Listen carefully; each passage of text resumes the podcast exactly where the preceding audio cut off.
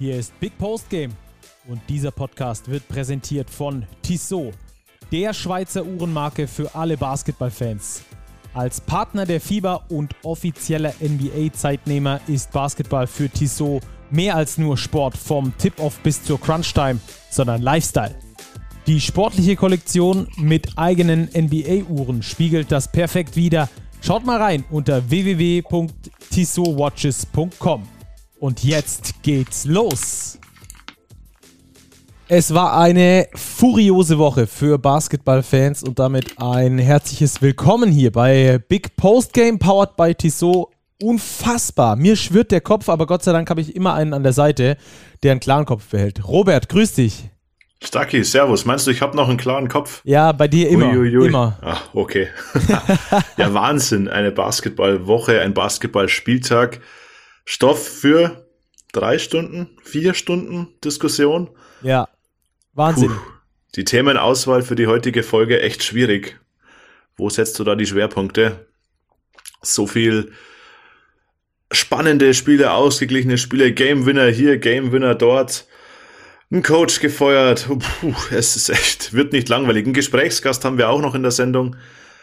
Ja, also da müssen wir uns heute, glaube ich, was die Zeit angeht, sputen, obwohl wir haben ja keine Vorgabe dieses Mal. Ja, genau. Wir können auch, wir können hier auch vier Stunden sitzen. und es haben ja, ja, sehr viele Fans auch geschrieben. Vielen Dank da übrigens auch für eure Zuschriften, dass sie diese eine ganz lange Folge von uns gar nicht schlimm fanden, sondern dass sie es eher positiv fanden. Also wir starten einfach mal rein, würde ich sagen, und gucken mal, wie lang es hinten raus wird. Wir gehen auf jeden Fall erstmal auf das Courtside-Live-Spiel ein. Äh, Robert war vor Ort. Kracherspiel, absolutes Kracherspiel. Dann haben wir einen sehr coolen Gast am Start der zuletzt zweimal in Folge in der Starting Five des Spieltages war. Deswegen haben wir gedacht, den rufen wir einfach mal an. Und äh, später geht es dann noch äh, in die tiefere Analyse zu S. Oliver Würzburg, zum Trainerwechsel dort. Da gibt es so ein paar Infos, die wir da im Hintergrund sammeln konnten. Da wurde ja von vielen von euch dann eine Sondersendung dazu ge gefordert. Das haben wir dann erstmal ausgesetzt. Aber wir haben jetzt bis zum Wochenende Infos gesucht, die wir euch jetzt also weitergeben können. Später haben wir dann noch, wie immer, den Two-Minute-Drill, die Starting Five des Spieltages. Und äh, am Schluss die Tissot Overtime, wo wir über die internationalen Geschichten äh, sprechen wollen. Da gab es auch eine höhere Anfrage, ob wir da mal äh, die Zuhörer ins Bilde setzen können. Ähm, das machen wir auf jeden Fall in der Tissot Overtime, einfach mal einen internationalen Überblick geben und äh, ja, dann sind wir auch schon in Richtung Weihnachten unterwegs, Robert. Ja, es nähert sich. Also wir sind definitiv die letzte Folge vor Weihnachten, wenn nichts ganz Außergewöhnliches passiert. Von daher jetzt eine vierte Adventsfolge ja, mit vielen Highlights. Was will man eigentlich mehr? Ja, äh, nichts. Deswegen starten wir direkt mal rein, weil wir genau das wollen. Und ähm, du warst dabei beim FC Bayern Basketball gegen die MHP Riesen Ludwigsburg. Hinten raus, solche Spiele wünscht man sich ja, dass das hinten raus dann nochmal ultimativ spannend wird. Und das wurde es auch, bis hin zur Möglichkeit für einen 40-Jährigen einen Game Winner zu netzen. Krass, oder? Geiles Spiel. Geiles Spiel, äh, ein Spiel, wie ich es erwartet hatte, einfach aufgrund der Vorzeichen. Die Bayern kamen quasi aus, naja, wenn man das Alba-Spiel dazu nimmt, vier Euroleague-Spielen in Serie, FS Alba, was zwar BBL war, aber vom Level her sicher auch Euroleague-Niveau hatte, und dann eben die beiden Euroleague-Spiele jetzt unter der, unter der Woche in Piraeus und in Belgrad, also drei dieser vier Spiele auswärts.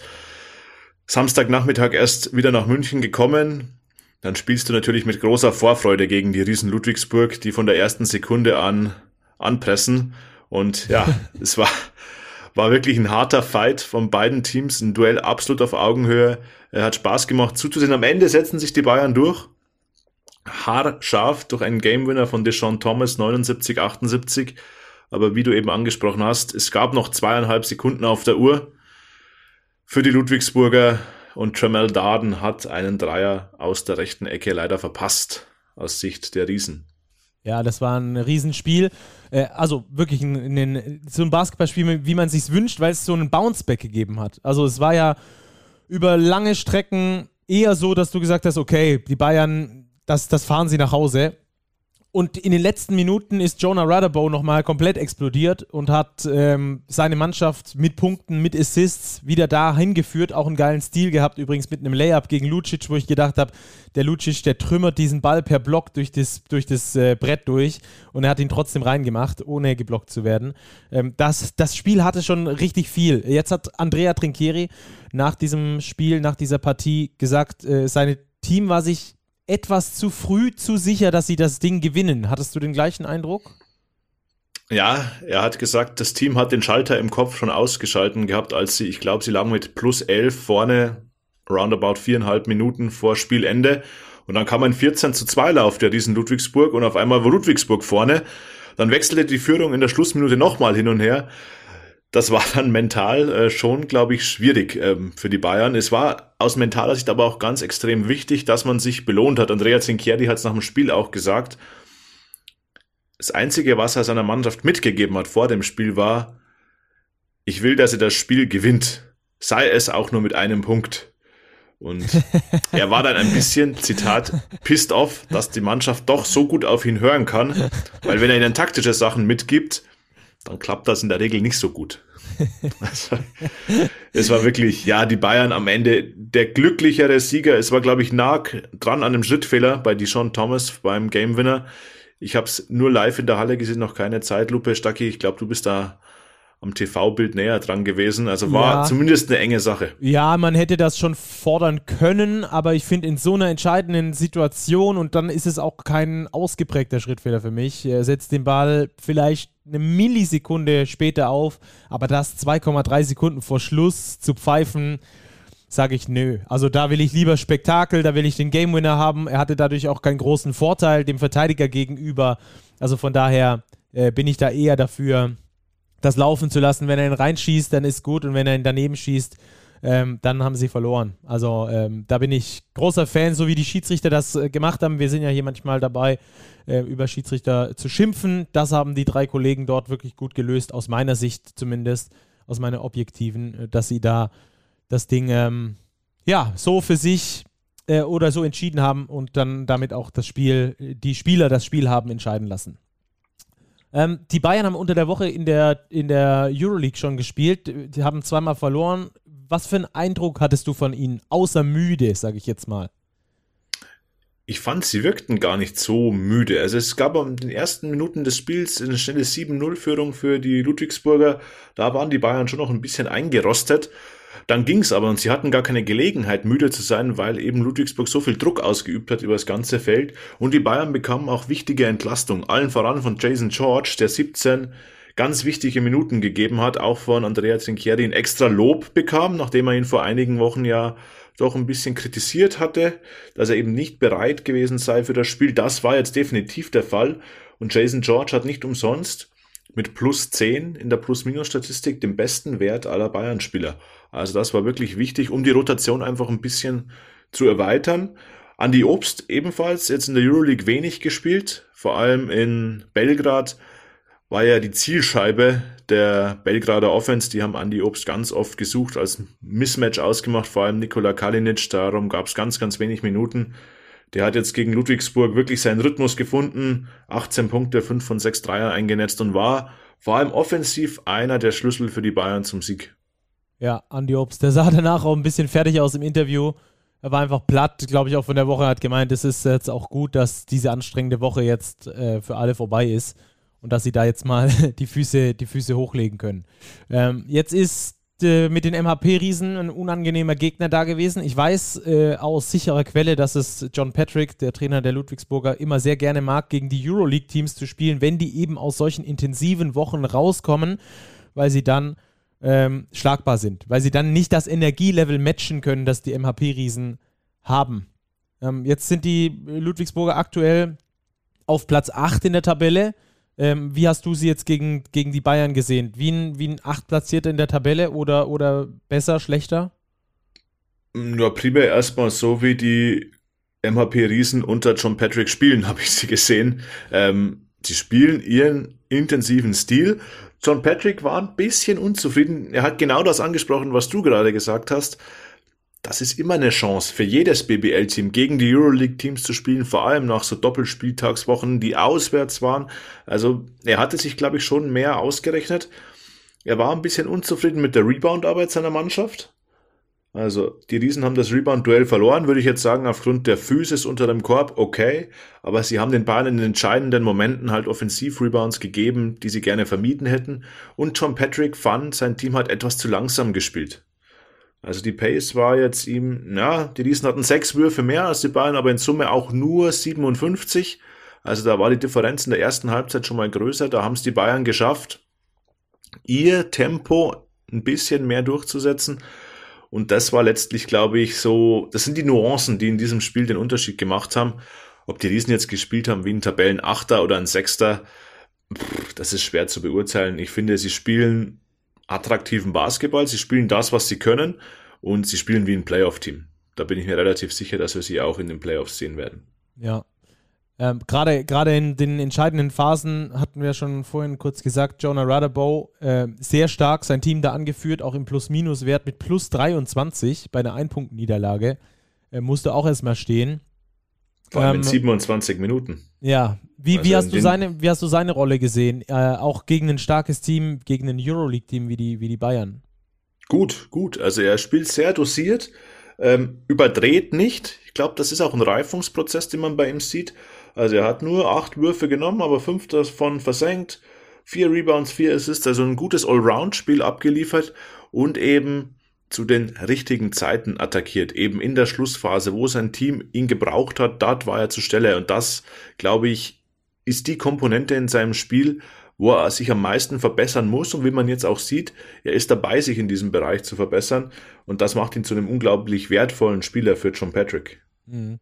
Äh, noch ein wertvoller Spieler, 40 Jahre alt geworden, übrigens alles Gute noch nachträglich, unter der Woche jetzt. Tremel Darden, äh, der, mit, der die meiste Spielzeit aller Ludwigsburger Spieler bekommen hat, mit äh, 29 sogar die, die meiste Spielzeit aller Spieler bekommen hat. Ähm, macht 18 Punkte, hat den entscheidenden Wurf äh, hinten raus. Erstens, athletisch nach wie vor kein 40-Jähriger. Zweitens, äh, auch, auch in, in anderen Bereichen nicht. Und drittens finde ich seine Ruhe äh, in den entscheidenden Situationen unfassbar. Unfassbar. Ich erinnere mich an diese Aktion, äh, mit der Lubo äh, noch bis auf einen Punkt rangekommen ist, wo Rudderbow durchgesteckt hat für Darden. Und er geht nicht hoch, sondern er, er macht die Pumpfake, geht zur Seite und finisht gegen zwei Leute, die mitspringen, aber mal als ob er 23 wäre. Unfassbar. Der Typ ja, ist krass. Der Mann hat einfach alles gesehen. Dem bringt nichts mehr aus der Ruhe auf dem Feld und das merkt man. Er weiß genau, wie das Spiel funktioniert und ja, wir haben ihn, glaube ich, in unseren, wie viele Folgen haben wir jetzt? 48 Folgen, wahrscheinlich 46 Mal herausgehoben und gelobt, weil er einfach Woche für Woche beeindruckend ist, was er abliefert. Ja, also ein toller Spieler, auch in diesem gehobenen Basketballeralter noch immer eine Augenweide zuzusehen. Ja, und dann hat er sich noch gesagt, hat er noch gesagt, dass er seinen Geburtstag, den hat er gar nicht so groß gefeiert, sondern er freut sich sehr viel mehr auf das, was jetzt kommt, weil ihn seine Familie besuchen kommt.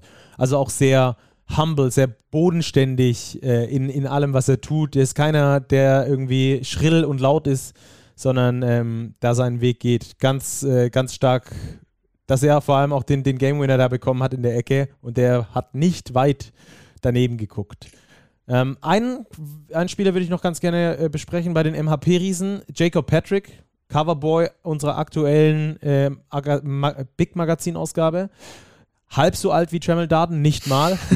Gerade frisch 18 Jahre alt geworden, ja, hat aber gegen die Bayern äh, auch 18, 18,5 Minuten gespielt fast, 8 Punkte gemacht. Ähm, wie hast du seine Rolle gesehen? Auch vielleicht im Vergleich zu so einem Top-Team oder gegen so ein Top-Team? Ja, er ist diesmal jetzt nicht herausgestochen im positiven Sinne, was man von dem 18-Jährigen auch nicht erwarten muss. Er ist aber auch nicht abgefallen im negativen Sinne. Also er macht ganz solide seinen Job. Der Wurf ja, auch der guten Bayern-Defense geschuldet, hat jetzt nicht immer sein Ziel gefunden. Er musste da teilweise schwierige Abschlüsse nehmen, aber im Summe ein sehr, sehr hoffnungsvolles Talent und ich glaube, er hat eine große Zukunft, wenn er sich so weiterentwickelt, äh, wie es jetzt zu tun scheint. Wunderbar. Dann lass uns das Spiel zumachen. Die Bayern gewinnen mit einem Punkt gegen die MHP-Riesen, bleiben damit an der Tabellenspitze. Die MHP-Riesen gehen auf Platz 8. Und damit kommen wir zur nächsten Mannschaft, die wir sehr viel genauer unter die Lupe nochmal nehmen wollen, wie dieses Kurzzeit-Live-Spiel hier gerade. Wir haben das in den letzten Wochen immer so gemacht, dass wir ein, zwei, drei Mannschaften pro Folge sehr intensiv vorgestellt haben, was da gerade los ist, was da passiert vor Ort. Und das wollen wir jetzt auch dieses Mal tun mit einer Mannschaft, die absolut überrascht. Ähm, nämlich die BG Göttingen im Spiel gegen die Hakro Merlins Kreisheim gewonnen an diesem Spieltag. 83 zu 76. Ähm, wie viel Prozent Chance hättest du jemandem gegeben, der dir sagt, die BG Göttingen steht nach zehn Spieltagen auf Platz 3, Robert? Wenig. Um ehrlich zu sein, wirklich wenig. Ähm, ich hätte nicht damit gerechnet. Ich glaube, das hätten die allerwenigsten, dass die BG Göttingen 7-3 steht nach zehn Spieltagen. Also das ist wirklich eine stattliche Bilanz. Und, vielleicht kommen wir später auch nochmal drauf, unter den Vorzeichen, dass sie personell ja aktuell sogar nicht mal voll besetzt sind. Sie haben ja zwei Spieler abgegeben, noch nicht nachverpflichtet und dennoch läuft das Team wirklich sehr, sehr rund. Ähm, beeindruckend Woche für Woche, was die BG abl äh, abliefert.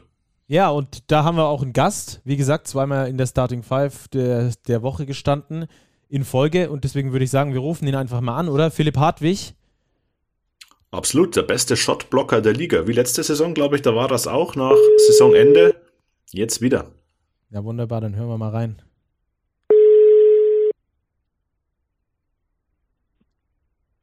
Servus. Servus, Phil, grüß dich. Florian und Robert hier vom Big Podcast. Ja, hallo, guten Abend. Wie geht's? Servus, Philipp.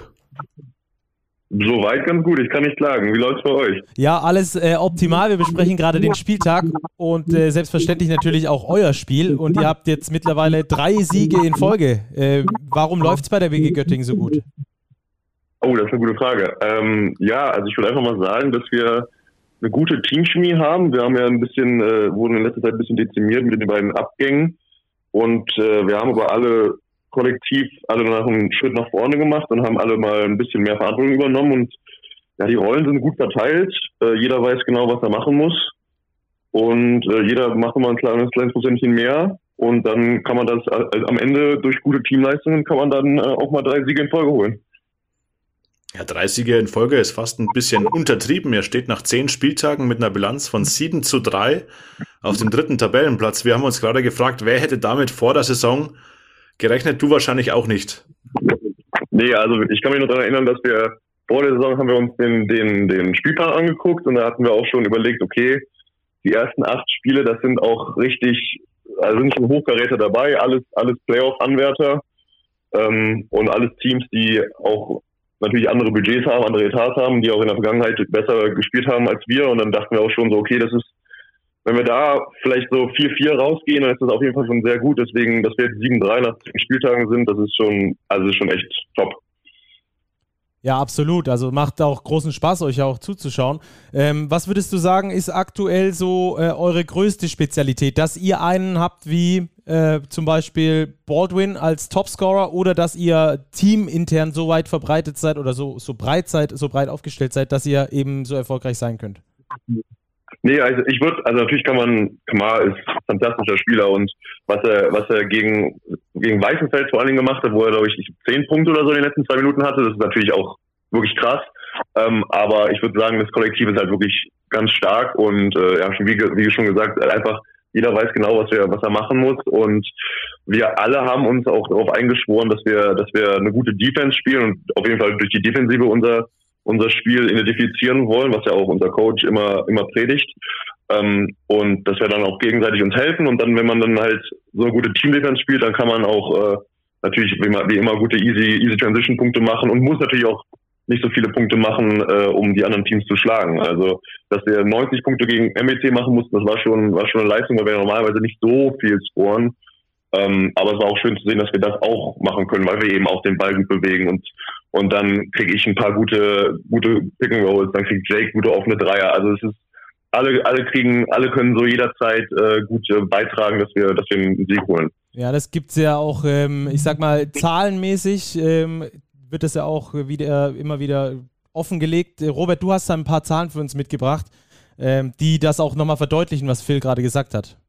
Ja, wir haben ein bisschen recherchiert und es ist tatsächlich so, dass die BG Göttingen Stand heute die sechstbeste Halbfeld-Defense der ganzen Liga stellt. Also auf 100 Angriffe kassiert ihr nur 89 Punkte, was wirklich ein Top-Wert ist in der Liga. Wie gesagt, Top 6. Und ihr seid eben auch ein gutes Shooting-Team, vor allem aus dem Catch and Shoot.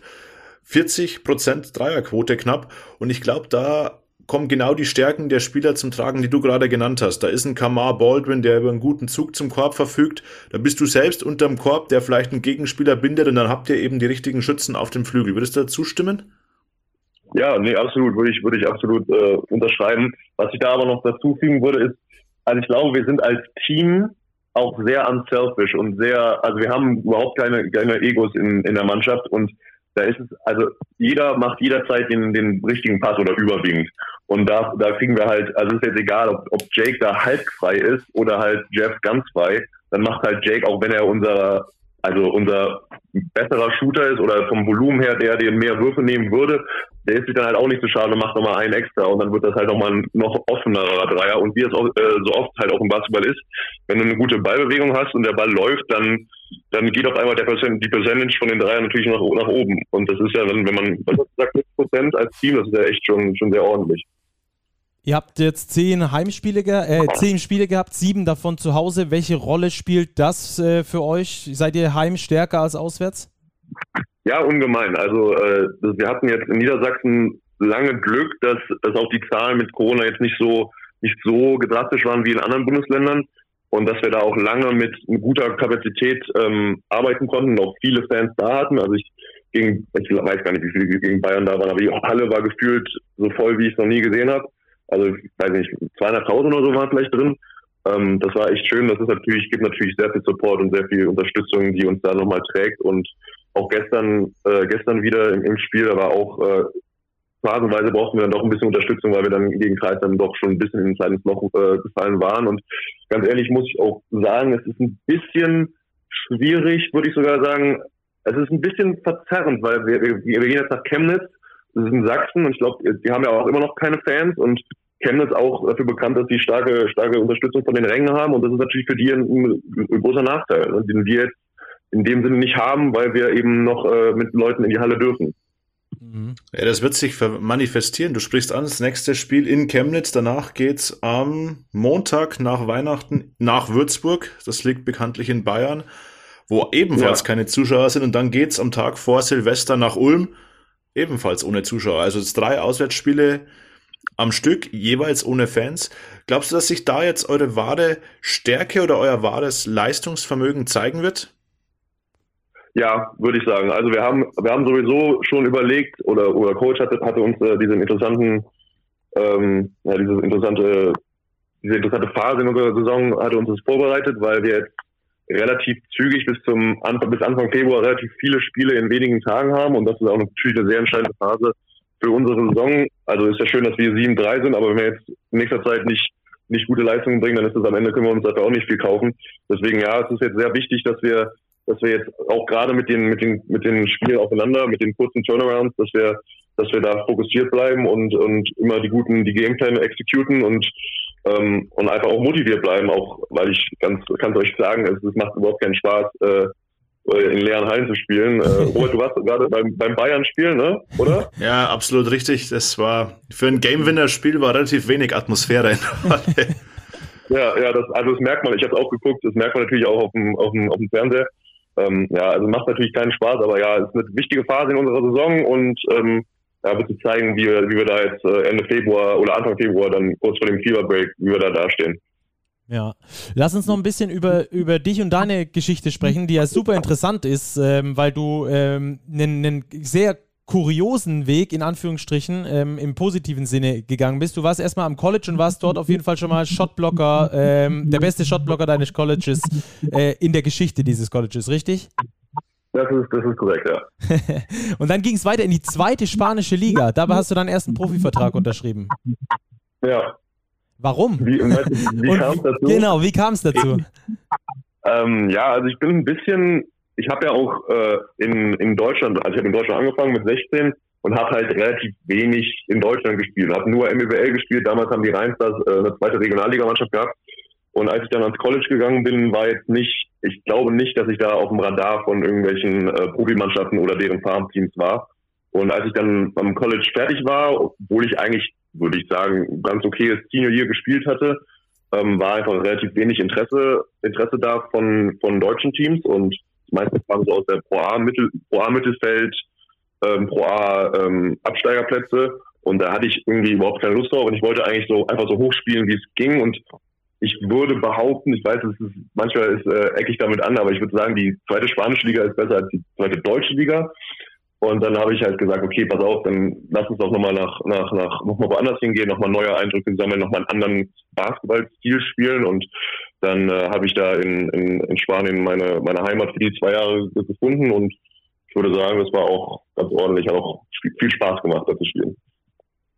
Ja, du hattest da auch interessante Stationen. Ich google das gerade. Äh, unter anderem in Melilla gespielt, was ja, ja schon quasi an der afrikanischen Grenze liegt. Ja, das ist ja tatsächlich ist das ist jetzt ja quasi Afrika und ist nur so ein ganz kleiner, ganz kleiner, äh, kleiner Ort, der dann noch zu Spanien dazugehört. Ähm, ja, es ist auf jeden Fall, das war ein krasses Erlebnis, weil ähm, ja einfach, also du fährst aus der aus der Stadt raus zum Flughafen, da sind meterhohe Zäune, es ist äh, es ist schon, es war schon krass, da, da zu spielen, weil man damit mit äh, Lebensrealitäten konfrontiert wird, die man jetzt vielleicht in, in Deutschland nicht so sieht. Das war auf jeden Fall sehr interessant. Gab es in der zweiten spanischen Liga ähm, Ausländerreglementationen? Also wurdest du da als Importspieler geführt oder wie ist das dort? Uh, oh, da, es gibt auf jeden Fall eine Regel, dass man Local Player braucht. Ähm, ich glaube drei oder vier und aber ich weiß nicht, wie es mit, mit Ausländern ist. Ich glaube, nur Ami, man, man, es wird nur nach Amis sortiert. Und Europäer kannst du eigentlich so viele haben, wie du, wie du willst. Weil ich hatte, ich hatte oft halt lettische, Lithu, äh, Lithuanian Teammates und hast du nicht gesehen, also aus ganz, aus ganz Deutschland, aber äh, ganz Deutschland, ganz Europa, aber ähm, Amerikaner hatten wir eigentlich relativ wenig. Also ich glaube, lass mich nicht lügen, zwei US-Amerikaner und dann irgendwie vier Local Players, sowas ist es irgendwie. Mhm. Aber da würde ich mich würde ich mich jetzt nicht, äh, da solltet ihr vielleicht nochmal recherchieren, das weiß ich nicht. ja, cool. Und dann ging der Weg weiter dann für dich äh, zum, zum MBC. Nach Deutschland war das für dich immer das Ziel, dann wieder in Deutschland zu spielen? Ja, also zu der Zeit war ich ja dann schon sechs Jahre nicht mehr in Deutschland und war auch, auch also echt lange weg. Und ähm, das war dann auch einfach der nächste logische Schritt in meiner Karriere, in der Progression, dass ich dann nochmal in eine, eine, in eine höhere, in eine bessere Liga komme. Und dementsprechend war es natürlich auch schön, dass es, äh, dass es dann Deutschland wurde, dass ich ein bisschen, ein bisschen näher wieder an Familie und Freunden war. Ja. Ja, cool. Äh, du wolltest was sagen, Robert, oder? Nee, auf jeden Fall eine spannende G Geschichte. Jetzt auch mit dem Schritt zur BG Göttingen quasi den nächsten Schritt gemacht vom MBC nach Göttingen. Jetzt steht er auf dem Playoff-Platz. Aktuell, klar, die Saison ist noch jung, noch nicht mal ein Drittel gespielt, aber habt ihr jetzt ein bisschen Lunte gerochen in Sachen Playoffs? Ja, also wir wussten am Anfang des Jahres natürlich, man weiß ja nie so ganz genau, wo man steht. Und gerade gerade so ein Team wie, wie Göttingen, das ist ja immer so, ein, so eine kleine Wunderkiste, weil wenn die Saison gut läuft, dann bist du halt irgendwie 8., 9. am Ende und wenn es vielleicht ein bisschen schlecht läuft, bist du auf einmal 15. Also es ist ja auch gerade dieses Jahr in unserer, in unserer Liga, die so ausgeglichen ist, äh, übrigens schön, dass Bayern gewonnen hat, da haben wir den dritten Platz noch behalten. ähm, ähm, also weißt du, kannst ja, es kann sich ja, es kann sich ja schnell, wirklich schnell drehen. Und ähm, deswegen sind wir eigentlich am Anfang der Saison da eingestartet und dachten, wir machen einfach unseren besten Job und gucken, was da rauskommt. Wie ich schon gesagt habe, der Anfang war ja relativ war relativ tough mit, mit unserem Spielplan. Und als wir dann die ersten Hochkaräter geschlagen hatten, äh, dachten wir so, ah, okay, pass auf, das könnte, das könnte ein gutes Jahr werden, das könnte, das könnte gut gehen. Aber wir, wir lassen uns davon eigentlich gar nicht beirren. Wir bleiben jetzt, aber wir gucken jetzt, das ist ja so ein schön, wie ein Rasenschwein hier. Aber wir gucken von Spiel zu Spiel und äh, versuchen einfach, dass wir das nächste Spiel gewinnen. Und das werden wir auch so beibehalten. Coach wird uns da äh, fokussiert äh, behalten und immer auf den, auf den nächsten Gegner einstellen wollen. Und dann gucken wir mal, was am Ende dabei rauskommt. Ja, finde ich ja cool. Äh, von Spiel zu Spiel schauen, aber gleichzeitig den Weitblick auch behalten. Wäre ja, auch nochmal die. ja, sehr gut. Ähm, du bist ähm, letztes Jahr der beste Shotblocker der Liga gewesen, bist es aktuell wieder. Ähm, wie kommt es wie kommt's dazu? Ist es einfach deine Spezialität? Äh, ist es das Einzige, was Philipp Hartwig kann? Und Philipp Hartwig ist einfach riesengroß, Stacki. Genau, ja, das ist, das ist klar, das ist klar, aber nicht jeder groß ist ein guter Shotblocker. Das ist richtig. Ja, das, also das, das, das ist tatsächlich, ähm, lustigerweise war das so, dass das Erste, was ich äh, bei den ganzen Teams, äh, für die ich gespielt habe, irgendwie irgendwie äh, dazu bringen konnte, weil ich habe ja relativ spät mit Basketball angefangen und war halt nur riesig groß und konnte ein bisschen springen. Das ist so das Erste, was man da, was man da machen kann und dann vielleicht noch Rebounds und dann alles andere vorne. Es musste, ich musste ich erst ein bisschen lernen. Deswegen, äh, nee, aber ich glaube einfach, dass es, ja, ist halt irgendwie meine Spezialität geworden, irgendwie über die Zeit. Es macht mir auch Spaß. Also es ist immer ein guter, ein guter Lift fürs Team, wenn man da irgendwie einfache Punkte verhindern kann. Ähm, mittlerweile kriege ich auch nicht mehr so viele Fouls gepfiffen. Das heißt, ich kann es auch ein bisschen öfter machen, aber ja, mal gucken, mal gucken, was noch passiert. Ja, du musst ja, wenn wir dann die Kurve, hm? die, wenn wir dann die Kurve kratzen zum, zum Kreisheim-Spiel. Robert, lass mich noch kurz dazwischen grätschen. Eine ja, Sekunde. gerne, Stacki. Äh, du musst dir nur noch, äh, Phil, was überlegen, was du danach machst nach deinem Blog, so ein Mutombo-Finger oder sowas. ja, ja, das, das muss ich noch machen, das stimmt. Das Sehr gut. habe ich noch nicht, eine Celebration habe ich mir noch nicht überlegt. Sehr stimmt. gut, so ein Signature-Move von Phil Hartwig. Jetzt du, Robert. Ja. Ja, weil das hätte er im Kreisheim spielt, dann hätten wir oft gesehen, zwölf Minuten auf dem Feld, vier Blocks, ein ganz ordentlicher Schnitt. ja, allerdings war, auch vier Fouls in diesem Spiel. Ja, das wollte ich, wollte ich gerade sagen. Ich weiß nicht, ob ihr das Spiel gesehen habt, aber letzte irgendwie sechs Minuten vor Schluss, TJ Shorts dribbelt, macht einen, macht einen Jumper, ich, ich block ihn und dann kam noch ein Foul. Äh, also es hätte auch ein fünfter Block sein können und kein viertes Foul. Also es äh, war, war, so einer dieser berühmten 50-50-Situationen. Äh, ja, wir haben vorhin die Schiedsrichter schon gelobt hier ähm, für, für das Nichtpfeifen des Schrittfehlers bei, beim FC Bayern beim, vor dem Game Winner des Möglichen. Und jetzt äh, müssen wir natürlich auch eine kleine Schiedsrichterschelte machen hier. Ist okay, dann ja, sind wir wieder tight. Die, die haben es ja, auch nicht immer einfach. Auch das Spiel in, mit Alba, der, der Buzzerbeater, das war ja, das war ja so eng. Also das äh, da war ich, war ich überrascht, dass die ja so, so confident, so schnell entschieden haben, ja, okay, der, der, der Wurf von Maodo, der zählt. Also es war ja wirklich ganz, ganz, ganz knapp. Ja. ja, vor allem, weil das, das rote Licht am Brett, glaube ich, nicht komplett identisch war mit der Spieluhr. Also ich habe mal versucht, einen Screenshot zu machen und da stand die Uhr auf Null, aber das ja. Licht war noch nicht an, aber der Ball war, ich glaube, er war minimal weg von der Hand. Ich glaube, der, der Call war schon okay. Eieieiei, das ist ja hier wieder kontrovers. wir haben leider keinen Videobeweis, sondern nur einen Audiobeweis hier. Äh, von daher müssen wir uns da auf Robert verlassen. Ja gut, machen wir das mal. Super. Ähm, wie sehen die Weihnachtstage für dich aus? Fährst du nach Hause nach Köln oder, oder wirst du in Göttingen bleiben?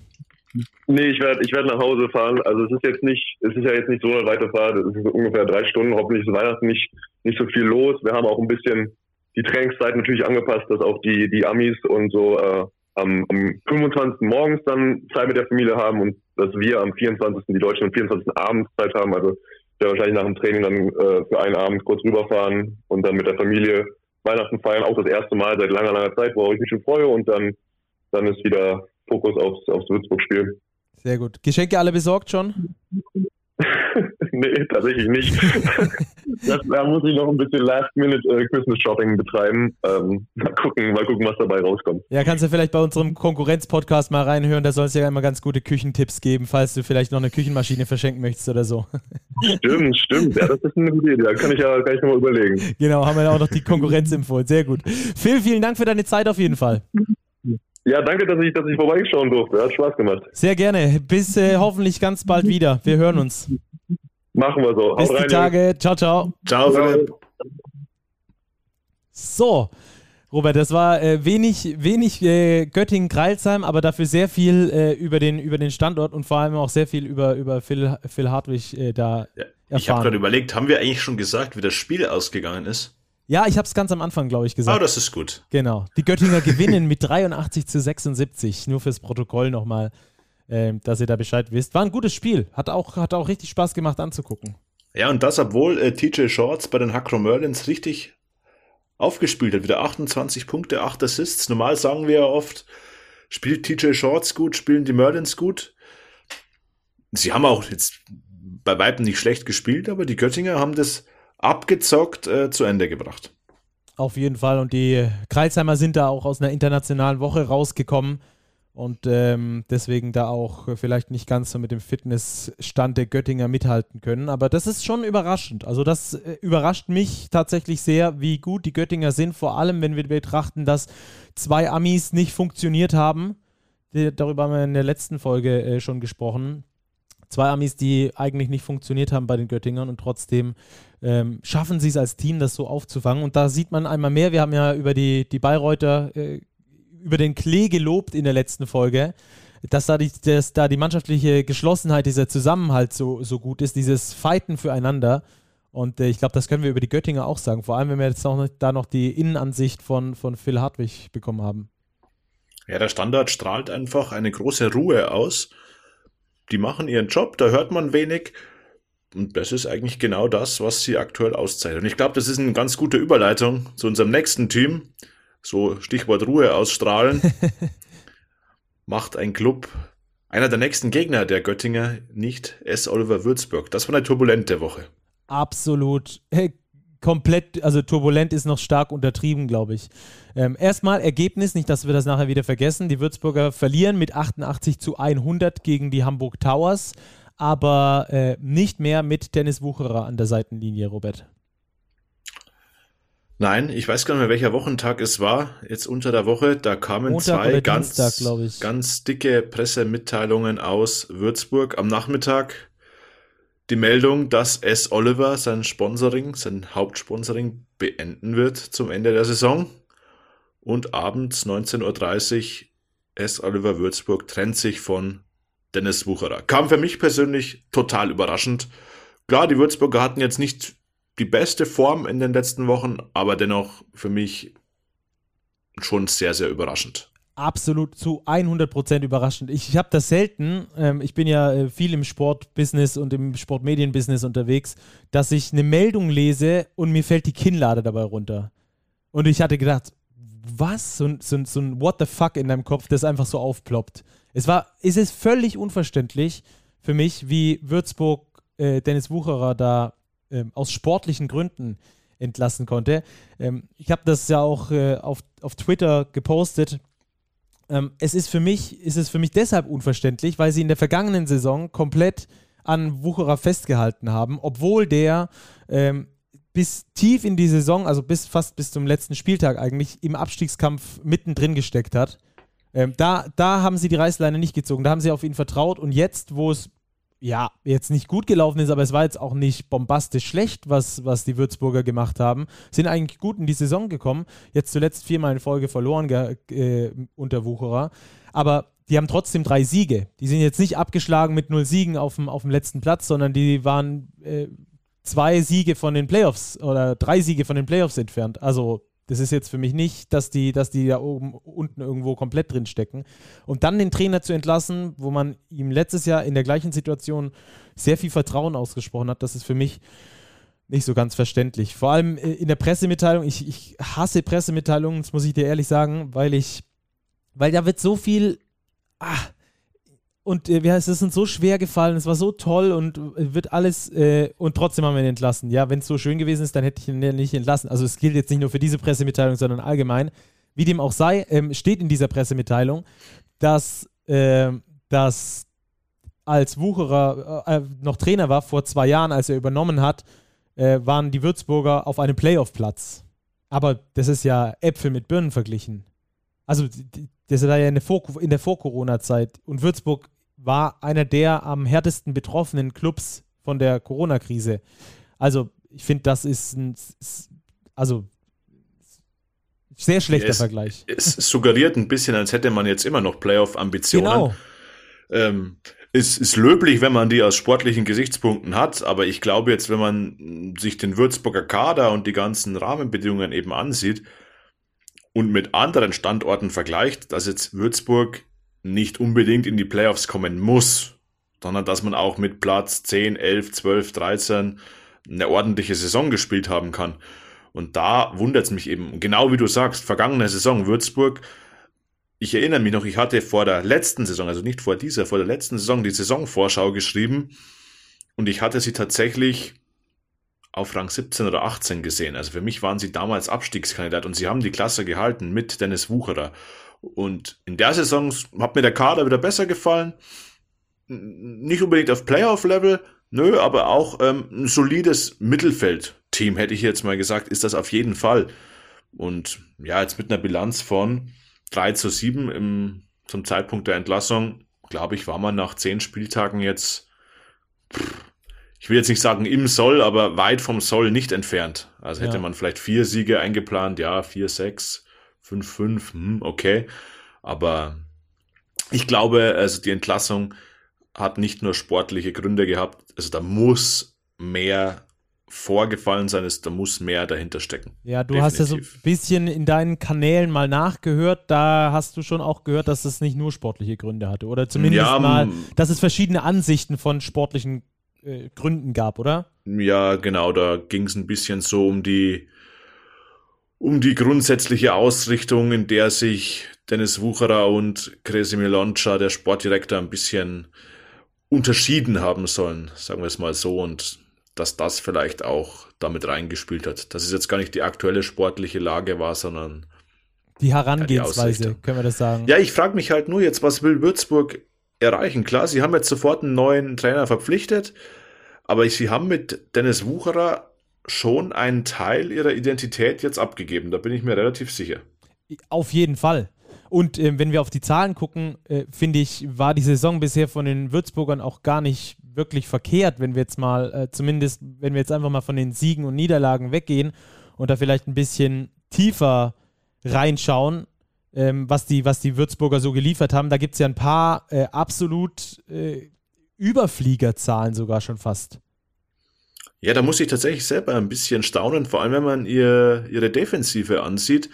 Sie sind jetzt nicht insgesamt das beste Defensivteam, aber Dennis Wucherer hat sehr viel Switch-Verteidigung spielen lassen. Und in dieser Switch-Verteidigung war es Oliver Würzburg tatsächlich das beste Team der BBL. Sie waren da besser als die Bayern, haben auf 100 Angriffe nur 76 Punkte nach Switches zugelassen. Das ist ein herausragender Wert. Sie hatten natürlich Probleme in der Pick-and-Roll-Verteidigung, teilweise erhebliche Probleme, aber es gab eben diesen Plan in der Defense, über die Switches ins Spiel zu kommen, so zu agieren unterm eigenen Korb. Und ich weiß nicht, ob es jetzt ähm, unbedingt nur an Dennis Wucherer gelegen hat. Ähm, der neue Trainer Sasso Filipowski hat jetzt mal bis Saisonende unterschrieben. Ist jetzt auch nicht so, als hätte man dem, dem neuen Coach jetzt gleich gesagt, okay, du machst jetzt die Saison zu Ende und wir geben dann noch mehr Vertrag. Wo wollen die Würzburger jetzt hin? Ja, Also soll es noch in Richtung Playoffs gehen? Ich glaube nicht daran, dass es in Richtung Playoffs gehen wird. Ich glaube aber auch nicht, dass es Richtung Abstieg laufen wird. Also ich glaube, dass sie unabhängig von ihrem Coach ähm, im Mittelfeld landen werden. Ja, ähm, lass uns gleich noch ähm, auf den neuen Coach zu sprechen kommen. Ähm, ich finde es äh, genau aus den Gründen, warum du es gesagt hast, Dennis Wucherer stand für Switch Defense und äh, sie hatten die beste Switch Defense der Liga. Ähm, allein aus diesen Gründen finde ich es ähm, fraglich, warum er dann den Trainer entlässt, äh, weil man damit eigentlich seine eigene Defensiv-DNA quasi gefeuert hat. Die Würzburger standen genau für das, haben das als, als einen Punkt herausragend gut gemacht. Es gab, es gab viele Dinge, die verbessert werden mussten. Du hast, hast es schon gesagt, die Pick-and-Roll-Defense war nicht gut. Es gab auch ähm, vor allem äh, zu viele Ballverluste insgesamt bei den Würzburgern äh, im, in der Offensive zum Beispiel. Also es sind alles Baustellen natürlich, die es gegeben hat, sonst hätten sie nicht auf Platz 15 gestanden, sondern auf Platz 1. Aber, ähm, aber, aber gerade dafür, wofür der Würzburger Basketball stand, was auch, was sie extrem gut machten oder gut gemacht haben, das haben sie jetzt entlassen. Und deswegen bin ich jetzt mal gespannt, inwieweit das funktionieren könnte, äh, funktionieren kann jetzt im weiteren Saisonverlauf mit Würzburg ob die sich da eine neue DNA geben, ob sie weiterhin auf diese Switch-Geschichte zählen, ob es vielleicht im sportlichen Bereich wenig Veränderungen überhaupt gibt. Also das müssen wir ganz genau beobachten. Ich bin da sehr gespannt, äh, in welche Richtung es da gehen wird. Ja, man Ja. muss ja auch sagen, sie haben schon zwei Nachverpflichtungen getätigt mit Ja. Thomas Giello und Caron Johnson. Also da un unbegrenzt Möglichkeiten am Kader zu schrauben gibt sowieso nicht mehr. Ja.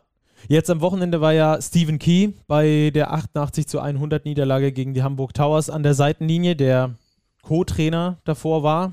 Der wird äh, jetzt natürlich nicht weiterhin der Cheftrainer sein, weil Sascho Filipkow, äh, Filipowski verpflichtet wurde. Ähm, es gab ja noch so ein paar andere Namen, die im Hintergrund herumgegeistert sind. Äh, Robert, jetzt ist es äh, Filipowski geworden, aber auch der ist ein Trainer, der ich weiß nicht, ähm, ich, ich finde das, also diese, diese Verpflichtung dieses Trainers, die stellt für mich so ein bisschen die, ähm, das Selbstverständnis der Würzburger in Frage. Weil das ist jetzt ein, ein Trainer, der hat in den letzten Jahren Eurocup-Teams trainiert. Der war bei Partisan, der war äh, bei Kasan, glaube ich, war er Coach, äh, bei Monaco war er Coach und jetzt Würzburg. Also sieht sich Würzburg auch selbst in dieser Reihe. Und wir hatten ja noch ein paar andere Namen, die da herumgegeistert sind im Hintergrund. Auch da waren, das waren namhafte Trainer des europäischen Basketballs. Und da frage ich mich, hole ich mir so einen Trainer jetzt, weil ich mich selbst im internationalen Bereich sehe oder weil ich besonders gut bezahle, aber ich glaube, das fällt bei Würzburg raus. Äh, also, das verstehe ich. weiß nicht, ob es an den Ambitionen liegt. Prinzipiell ist es ja logisch, dass man als Organisation den für sich bestmöglichen Coach verpflichten will. Man hat sich jetzt für Sasu Filipowski entschieden. Du hast angesprochen, der Mann hat ähm, in der Polis, in der polnischen Liga zwei Titel gewonnen. Der hat in Slowenien den Pokal zweimal gewonnen. Er hat 2017 auch in der Türkei mit Banvit äh, Bandirma den Pokal gewonnen. Also das ist ein dekorierter Coach. Der war auch bei Ceska Moskau schon Assistenztrainer. Also eine, eine glänzende Vita. Daher bin ich sehr gespannt, wie er sich jetzt ähm, bei einem Team wie S. Oliver Würzburg präsentieren wird, wo er sehr sicher nicht erstmal um Titel spielen wird das wird spannend zu sehen sein.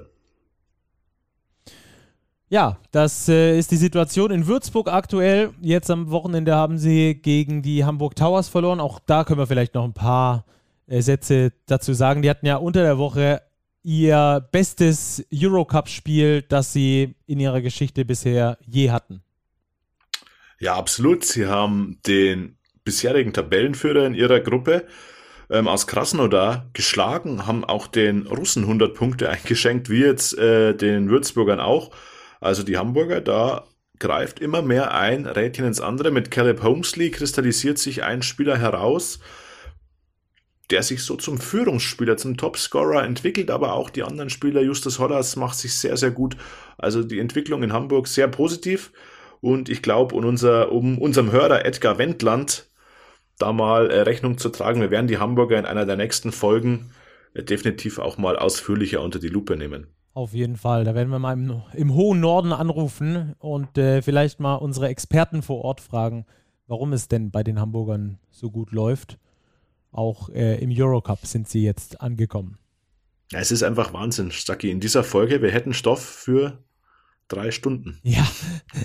Minimum. Jetzt haben wir kaum über das Spiel gesprochen, aber das, diese Ereignisse in Würzburg unter der Woche waren einfach so bedeutend. Ähm, ja, da müssen wir drüber sprechen. Aber auch die Hamburger sind es wert, dass man über sie spricht. Und wir haben ja noch andere Spiele an diesem Spieltag, die es auch wert sind, Absolut. dass man über sie spricht. Und auch äh, die ganze äh, Thematik mit den, mit den äh, fehlenden Sponsoren, die können wir auch äh, mal in einer, in einer ausführlicheren Folge vielleicht mal thematisieren.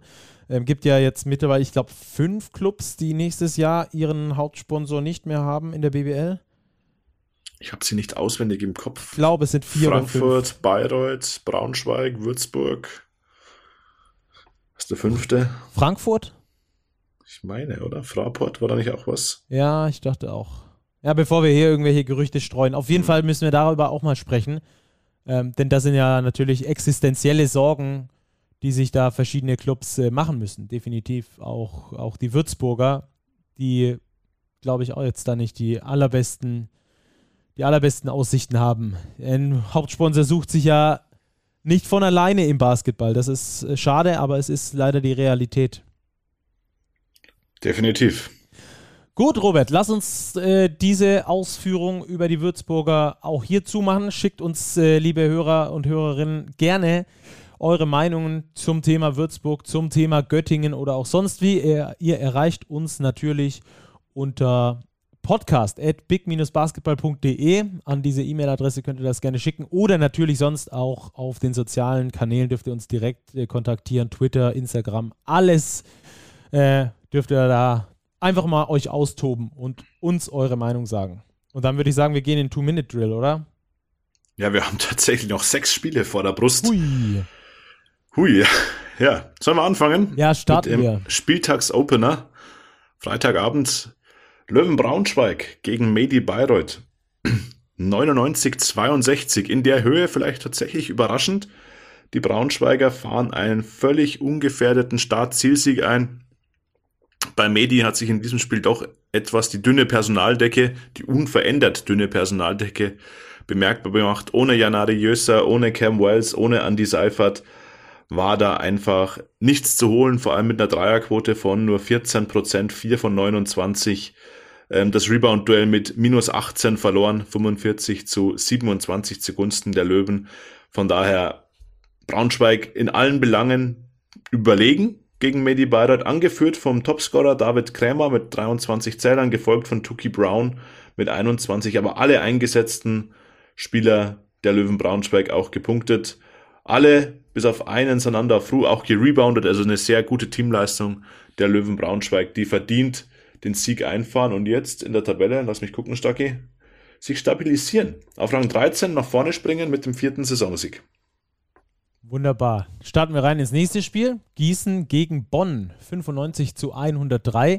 Damit setzt sich die aktuell längste Siegesserie weiterhin fort. Zusammen mit den Bayern haben die Bonner diese nämlich mit dem sechsten Sieg in Folge, den sie sich äh, geholt haben. In Gießen war kein leichtes Spiel, auf jeden Fall. Sind gut reingekommen, die Bonner, vor allem im zweiten Viertel mit 31 zu 20. Da haben sie Bonner Basketball gezeigt, um dann aber einen 16 zu 0 Lauf zu kassieren in Viertel Nummer 3. Dann stand es wieder ausgeglichen, 55-55 und dann konnte die Truppe von Thomas Isalo nochmal anziehen und hat am Schluss dann diese Partie gewonnen. Flo Koch, bester Spieler, zusammen mit äh, Nuni Omot zusammen jeweils äh, über 20 Punkte gemacht. Flo Koch mit 23, äh, Nuni Omot mit 26. Am Schluss aber trotzdem die Telekom Baskets mit der Nase vorn. Im Ziel Leon Kratzer in 13 Minuten 30 plus 24 beim Plus-Minus-Wert. Also das äh, außerordentlich, dieser Wert. Ansonsten Michael Kessens oder Michael Kessens äh, mit 23 Punkten Topscorer bei den Bonnern, die am Schluss die Partie mit 103 zu 95 gewinnen. Sie sind also offensiv immer noch am Start und zurzeit richtig heiß. Sechster Sieg in Folge für die Telekom Baskets Bonn. Chemnitz-Bamberg, Robert. Ja, eigentlich auch ein Spiel, Stacki, über das wir ausführlicher sprechen müssten, wenn die Themenfülle nicht so hoch wäre. die Niners Chemnitz gewinnen gegen Brose Bamberg 106 zu 94. Somit die zweite Niederlage im zweiten Spiel für den neuen Bamberger Headcoach Oren Amiel.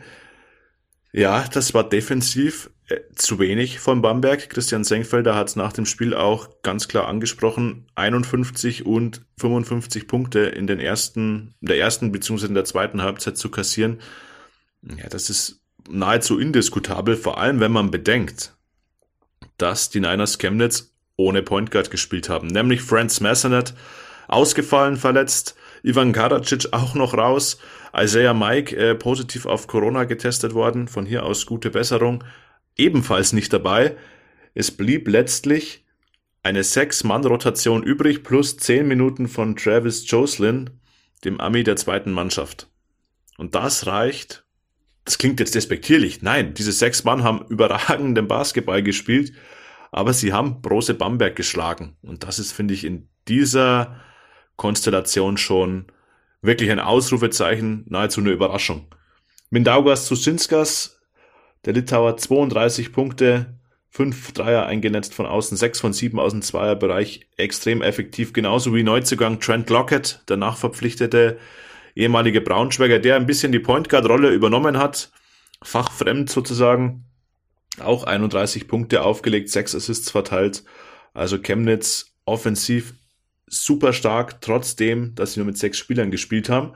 Haben jetzt auch sieben Siege auf dem Konto, genauso viel wie Göttingen, Berlin, Ulm und Hamburg und Ludwigsburg, also ganz eng stehen aktuell auf Rang 6 und haben jetzt schon zwei Siege vor Brose Bamberg, die mit einer Bilanz von 5 zu 6 auf Rang 11 abgerutscht sind.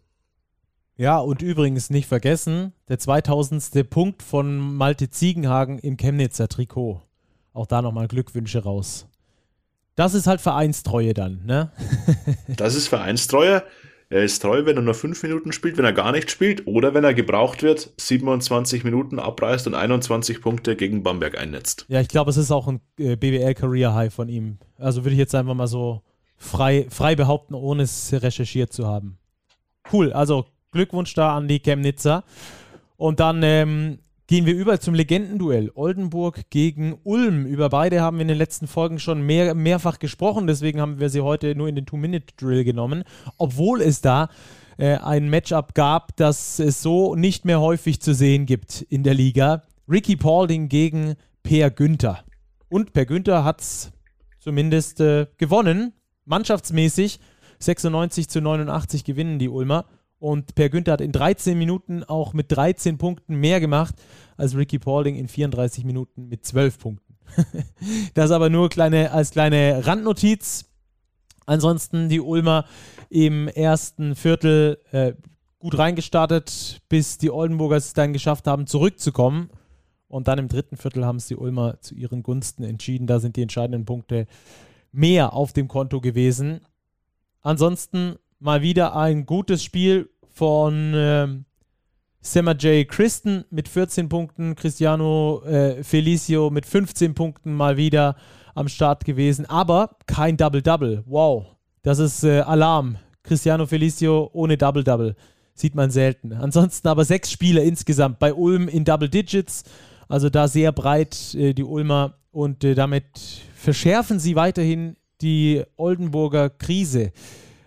Da bin ich mal gespannt, wie lange das noch gut geht, auch wenn uns Hermann Schüller hier vor zwei Wochen im Podcast gesagt hat, er geht mit Bladriancic, komme was wolle, aber mittlerweile sind es dann jetzt wieder drei Niederlagen in Folge und äh, die Oldenburger bleiben auf dem letzten Platz mit nur zwei Siegen. Als einziges Team ligaweit haben sie nur zwei Siege in dieser Saison bisher geholt. Die Ulmer mit besseren Quoten, am Schluss war das äh, auf jeden Fall mitentscheidend und äh, schlussendlich dann auch mit einem Sieg.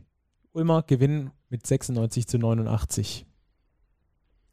Frankfurt gegen den MBC 68 zu 89. Die Fraport Skyliners extrem verletzungsgebeutelt. Will Cherry noch ausgefallen.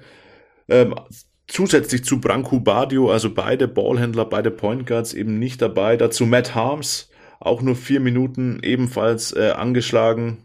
In diesen vier Minuten aber drei Blockshots. Also da hätte Philipp Hartwig Konkurrenz machen können. Nein, Spaß beiseite. Also so wird's für Frankfurt extrem schwer, wenn da wirklich wichtige Spieler verletzungsbedingt eben ausfallen.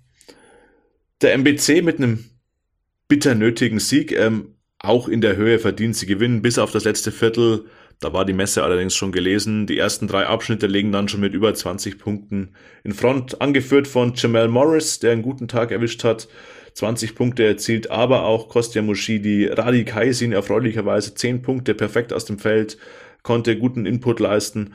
Also da, glaube ich, hat sich die Lage wieder ein bisschen entspannt beim MBC. Für Frankfurt unter der Voraussetzung wirklich schwierig, Spiele zu gewinnen einfach weil die Personaldecke nicht sonderlich dick ist. Die Frankfurter rutschen ab auf Abstiegsplatz 17. Der MBC holt den vierten Saisonsieg, steht jetzt mit einer Bilanz von 4 zu 7 auf Rang 12.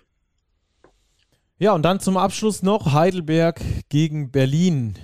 Die Albatrosse brauchen einen Game Winner am Schluss, um den, Auf den Aufsteiger zu schlagen in dessen Halle. Komplett krasses Spiel.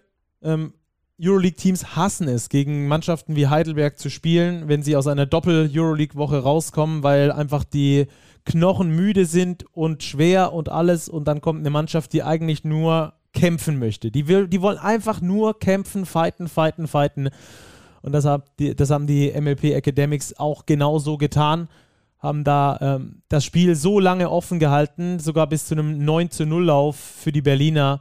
Ähm, da auch lange geführt und ähm, es, war, es war wirklich, das war ein Basketballspiel, das es wert war, gesehen zu werden. Zwölfmal hat äh, die Führung gewechselt, elfmal war das Spiel ausgeglichen und die höchste Berliner Führung betrug in diesem Spiel drei Punkte. Die höchste Berliner Führung drei Punkte und mit zwei Punkten haben sie gewonnen. Also das war ein äh, famoses Spiel, das am Schluss für die Albatrosse besser ausgeht. Ähm, ist natürlich bitter für die Heidelberger, die damit ihr siebtes Spiel in Folge verloren haben. Sie werden also nicht mehr unterschätzt, wobei das Frankie Ignatovic eigentlich sowieso nie hat zählen lassen, der Coach der Heidelberger, dass sie unterschätzt werden. Hat er immer nicht geglaubt. Ähm, also von daher, die Heidelberger jetzt mit sieben, sieben Niederlagen in Folge, stehen bei 4-8 auf Platz 14. Es wäre natürlich eine Monster-Überraschung gewesen, wenn sie da gegen Berlin gewonnen haben, aber die Berliner haben es am Schluss dann zu ihren Gunsten gebogen. Nach zwei Euroleague-Niederlagen unter der Woche gab es also in der BBL wieder einen Erfolg. Die Berliner stehen jetzt mit sieben Siegen auf Platz 4 in der Tabelle. So, das war's vom Two-Minute-Drill. Aber der Spieltag ist natürlich noch nicht rund, wenn wir noch nicht die Starting Five des Spieltages benannt haben. Robert, hau raus, wen hast du? Ich gehe mit den Game-Winnern in dieser Starting Five des Spieltags. Maudolo, wir hatten es vorher mit Philipp Hartwig ja schon angesprochen. Er hat für Alba den doch, ich glaube, wir dürfen ihn sagen, glücklichen Sieg ähm, perfekt gemacht. Wirklich in allerletzter Sekunde. Also im allerletzten Zehntel bekommt er diesen Floater irgendwie los. Ja, und er fällt rein. Die Heidelberger hatten vorher einige Chancen liegen gelassen. Aber nichtsdestotrotz Maudolo wieder, wie schon der Euroleague auch mit einem sehr guten Spiel. 12 Punkte, 8 Rebounds, 7 Assists, 3 Steals. Also ein ganz wichtiger Faktor inklusive des letzten entscheidenden Korps für Alba Berlin zum wichtigen Auswärtssieg in Heidelberg. Mein Starting Point Guard. Fast ein Triple-Double, ne? 12 Punkte, hey, 9 Rebounds, ja. 6 Assists, das ist Wahnsinn. Ja, waren sogar 9 und 6. Ja. Ich dachte 8 und 7. Naja, aber es war auf jeden Fall sehr stark, sehr starke Allround-Performance. Dann gehe ich mit zwei Chemnitzern. Ich habe sie vorher schon angeteasert. Ja, wer zusammen 63 Punkte auflegt, Trent Lockett als Aushilfs-Point Guard darf auf der 2 agieren. 31 Punkte aufgelegt, 12 von 17 Field Goals, 4 Rebounds, 6 Assists, auch 7 Fouls gezogen, ein Effektivitätssatz von 33 ähm, aufgelegt. Also der zeigt im zweiten Spiel nach seiner Verpflichtung schon, wie wertvoll er sein kann und auch sein muss für die Niners Chemnitz, bei denen sich die Personalsituation auch immer mehr zuspitzt.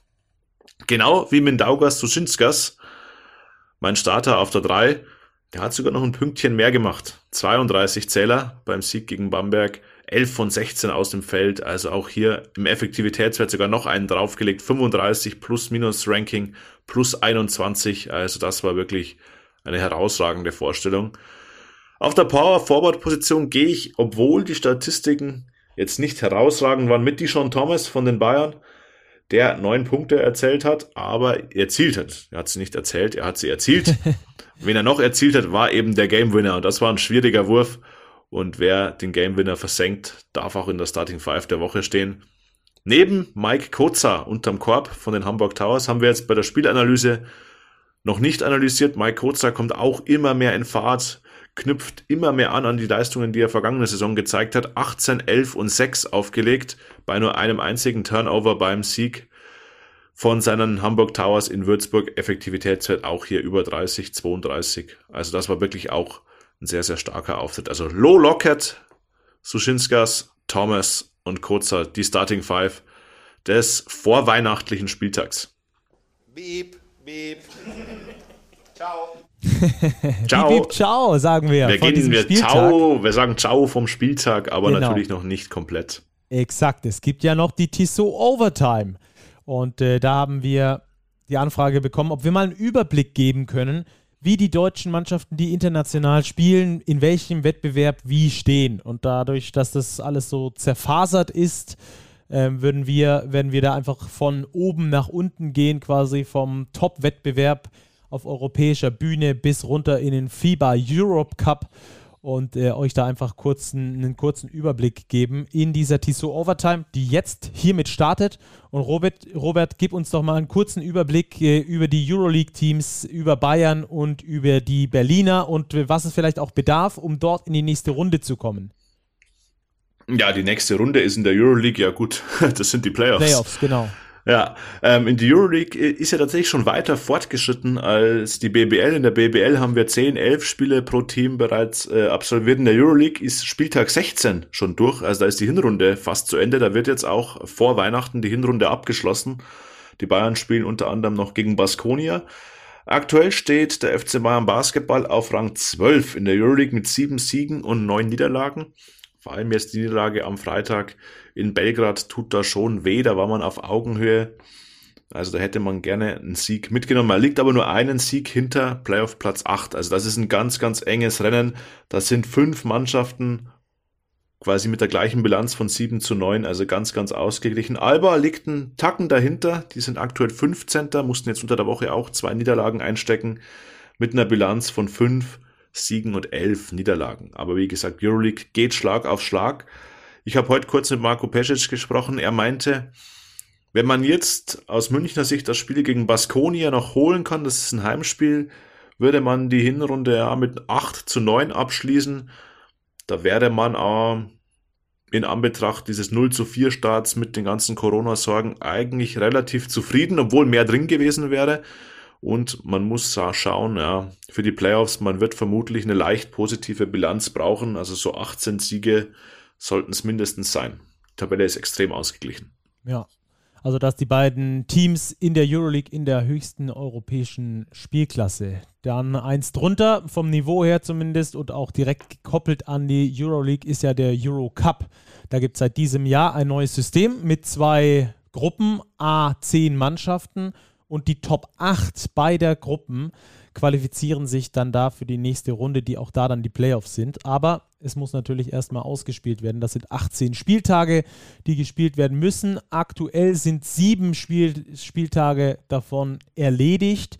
Und in Gruppe A, da stehen die Hamburg Towers, die haben zwei Siege, fünf Niederlagen, stehen damit auf Platz 8. Würde also bedeuten, dass sie momentan, wäre jetzt das Ende der Saison, in die Playoffs kommen würden da gegen Platz 1 der Gruppe B spielen würden.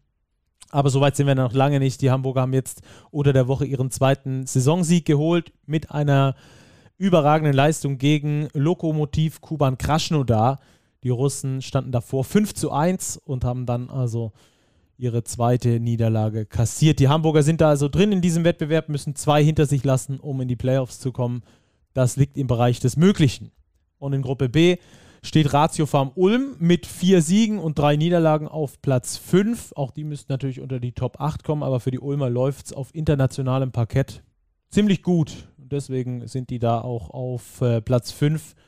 Haben unter anderem gegen Gran Canaria gewonnen.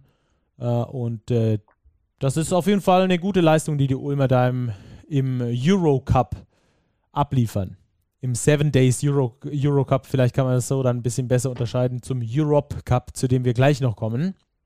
Aber erstmal sprechen wir noch über die Basketball Champions League. Das ist so vom Niveau her der dritthöchste Wettbewerb in Europa. Und äh, die MHP-Riesen haben dort mit der Bilanz, dort läuft aktuell die Vorrunde. Die MHP-Riesen stehen mit einer Bilanz von vier Siegen aus fünf Spielen auf Platz 1 in ihrer Gruppe A und sind damit dann auch äh, qualifiziert für die Runde der letzten 16. Platz 2 und 3 müssen dann jeweils über äh, die Play-Ins gehen. Das ist dann nochmal so eine Zwischenrunde quasi. Da müssen die MHP-Riesen nicht durch, da sparen sie sich ein paar Spiele, stehen jetzt also schon unter den Top 16, obwohl der letzte Spieltag da noch nicht gespielt ist. Und die weitere deutsche Mannschaft, die da noch mit dabei ist in der Basketball Champions League, ist äh, Oldenburg, die EWE Baskets aber für die läuft es auch in der Basketball Champions League nicht besonders gut. Aus fünf Spielen erst einen Sieg geholt, das war gleich im ersten Saisonspiel in der Basketball Champions League äh, über Rytas Vilnius. Da warst du, glaube ich, schon mal am Start, oder? In Vilnius. Ja, in Vilnius war ich tatsächlich schon. Naja, beim Basketball war ich dort nicht. Ich war da ähm, aus privaten Gründen, aber da merkt man schon die Basketballkultur in Vilnius.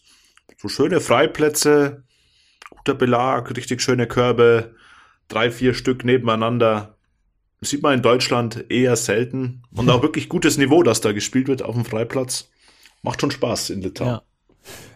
Die äh, EWE e Baskets muss ich jetzt direkt mal recherchieren. Ja, die haben gegen. Ja, die haben ein entscheidendes Spiel vor der Brust. Ganz genau. Gegen Besiktas mit zwei Punkten verloren und könnten jetzt über einen Sieg mit mehr als Vergleich. zwei Punkten, genau, den direkten Vergleich gewinnen und damit dann auf Platz drei rücken und sich somit noch in die Play-ins retten, in diese Zwischenrunde und dann dort vielleicht äh, nochmal weiterkommen. Also das ist gerade der Stand in der Basketball Champions League. Das wird jetzt am kommenden äh, Dienstag gespielt, 21. Dezember. In ähm, Istanbul allerdings. In Istanbul, ja. Was die Angelegenheit nicht unbedingt leichter macht. Das wird knackig, das stimmt. Also soweit ist die Basketball Champions League aktuell. Vorrunden, Abschluss steht da an. Dann kommen also diese Play-ins und dann geht es in die Round of 16, wofür die MHP-Riesen qualifiziert sind. Die EWE e Baskets haben aber noch die Möglichkeit, das ebenfalls zu schaffen. Und dann gucken wir noch rein in den FIBA Europe Cup. Das ist die vierte Division, wenn wir so wollen, das vierthöchste Niveau. Und da hatte sich ja Medi Bayreuth und die Hakro Merlins Kreilsheim jeweils in der Gruppenphase durchgesetzt. Die Kreilsheimer hatten da ein äh, letztes Spiel, Do or Die. In ihrer Gruppe hatten das gewonnen, ich glaube gegen Padras, wenn ich es richtig weiß, äh, gegen eine griechische Mannschaft. Hatten das gewonnen und äh, stehen damit in der zweiten Runde, die auch schon begonnen hat. Und äh, da sind wir aktuell mittendrin. Medi Bayreuth mit 0 zu 2 in diese Second Round gestartet. Die Hakro Merlins mit einem Sieg und einer Niederlage. Wobei ich jetzt nicht ganz genau weiß, wie das da weitergeht ähm, mit zum Beispiel, wenn sie noch nach Antwerpen fahren müssen ähm, wie, wie das gerade Corona-technisch läuft oder die Ukraine oder so. Ähm, die Hakro Merlins spielen da mit Reggio Emilia, mit Kiew Basket und mit den, äh, mit den Talent Giants Antwerp. Und ähm, Medi Bayreuth, die spielen mit äh, Parma, mit äh, Legia Warschau. Schön. Ich glaube, es wäre schön, wenn es Parma wäre. Es ist klar, Parma suggeriert so Italien. Es ist, äh, ist äh, russische Mannschaft, ne? Ich habe genau, ich habe gerade die Karte offen. Aus Medi Bayreuth ja. aus Perm. Das liegt, das liegt ganz schön weit östlich von Moskau. Huiuiui. also das dürften wir den Bayreutern schon noch auch zugute halten. Die haben da unter der Woche gespielt. Ja. Und dann direkt zum Auswärtsspiel nach Braunschweig zu reisen. Ich glaube, sie sind über Moskau dann nach Berlin geflogen und von Berlin dann nach Braunschweig ja, mit so einer Rumpftruppe, das ist echt richtig weit. Hollala, das sind ja mindestens 800, 900 Kilometer von Moskau nach Perm. Nochmal rüber. Ja, also da ähm, haben Lass uns mal gucken, wie weit das von Bayreuth weg ist. Ja, mach mal. Du recherchierst das auf ich jeden Fall. Ich recherchiere das mal. Und ich sage Medi Bayreuth 0-2 bisher leider. Genau, 0-2 in der Basketball Champions League. Ähm, da wollen sie natürlich ins Top 4. Da standen sie ja schon, bevor es den allerersten Corona-Ausbruch gab. Dann wurde dieses Top 4 dort gecancelt aufgrund eben der Pandemie und da will Bayreuth eigentlich wieder hin. Die Vorrunde war sehr gut und ähm, jetzt stehen sie also 0-2. Aber auch hier noch alle Chancen und äh, die Spiele, die letzten Spiele werden, wurden schon gespielt in diesem Jahr und das nächste ist dann da am 12. Januar. also nach Perm Saki sind schlanke 3531 Kilometer von Bayreuth aus. Kann man Easy. auch mit dem Auto fahren, braucht ja. halt nur 41 Stunden dafür. Ja, perfekt, geht doch. Das ist, da, bis dahin bist du wieder dann zurück in Braunschweig. Ja, pünktlich zum Tip-Off. Genau. ja, wunderbar. Das war unsere Tissot Overtime. Wir haben euch dieses Mal auf den Stand gebracht, welche äh, deutschen Teams wie in ihren internationalen Wettbewerben stehen. Und ähm, ja, wir haben Stoff für drei Stunden gehabt. Wir haben es versucht, runterzukürzen in knapp eine Stunde 15, Robert. Aber war eine wunderschöne Folge. Vor allem, ähm, dass wir hohen Besuch da hatten. Oder hochgewachsenen Besuch vielleicht eher gesagt, oder? Also größer als wir ist er auf jeden Fall. Doppelt so groß. Und Mit, doppelt ne, so nett. Naja, auch das auch nicht. Robert, danke für deine Zeit auf jeden Fall und für deine Expertise. Sehr gerne. Und ich glaube, wir wünschen unseren Hörern noch frohe Weihnachten, oder? So machen wir werden wir uns vor Weihnachten nicht mehr hören. Also an alle Hörerinnen und Hörer. Frohe Weihnachten, gesunde Weihnachten. Bleibt uns treu und wir melden uns wieder nach Definitiv. den Feiertagen. Genau, aber nächste Woche dann nicht montags, also nicht dann am ersten Tag nach dem zweiten Weihnachtsfeiertag, sondern da werden wir ein bisschen später erscheinen, weil der Spieltag da noch nicht abgeschlossen ist. Nicht, dass wir am zweiten Weihnachtsfeiertag nicht, nicht arbeiten würden. Das macht uns gar nichts aus. Nein, aber Montagabend sind noch wichtige BBL-Spiele. Also werden wir uns im Nachgang an den Weihnachtsspieltag wieder melden. Genießt Weihnachten, genießt die Basketballwoche, macht euch eine wunderschöne und guckt ganz viel Basketball. Bis ganz bald. Ciao, ciao.